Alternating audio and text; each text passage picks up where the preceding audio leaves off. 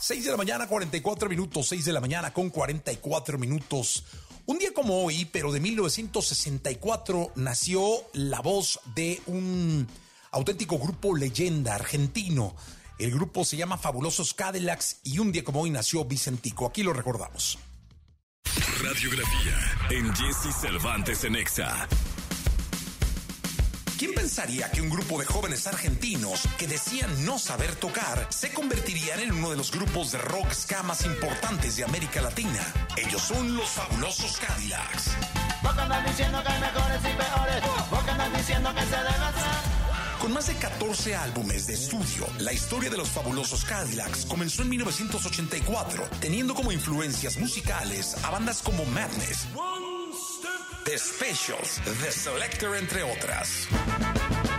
En un principio se hacían llamar Cadillac 57, pero durante un concierto fueron presentados como los fabulosos Cadillacs y decidieron quedarse con ese nombre. Su andar en presentaciones en la escena underground los llevaría rápidamente a darse a conocer y así llegarían a grabar su primer disco, Bares y Fondas, álbum que actualmente es considerado como todo un clásico en el rock en español. Cada vez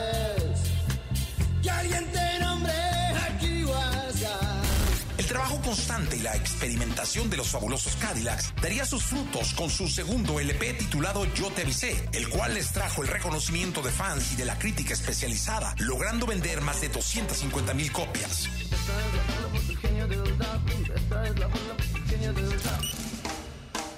Ya con el éxito en la bolsa, los fabulosos Cadillacs empezarían una carrera imparable. Hicieron duetos inolvidables y conquistaron América Latina. Sus letras ásperas, directas y aderezadas con ritmos pegajosos empezarían a darle un estilo único al grupo. Matador sería la prueba de su consagración.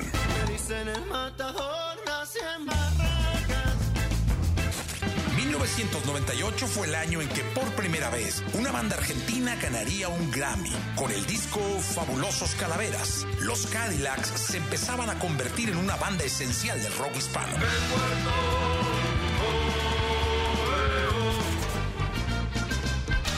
Llegarían más discos con sencillos inigualables. Grandes festivales reconocerían su talento y los pondrían como bandas principales de sus elencos. Pero vendrían años difíciles, la muerte inesperada de un integrante y un receso prolongado.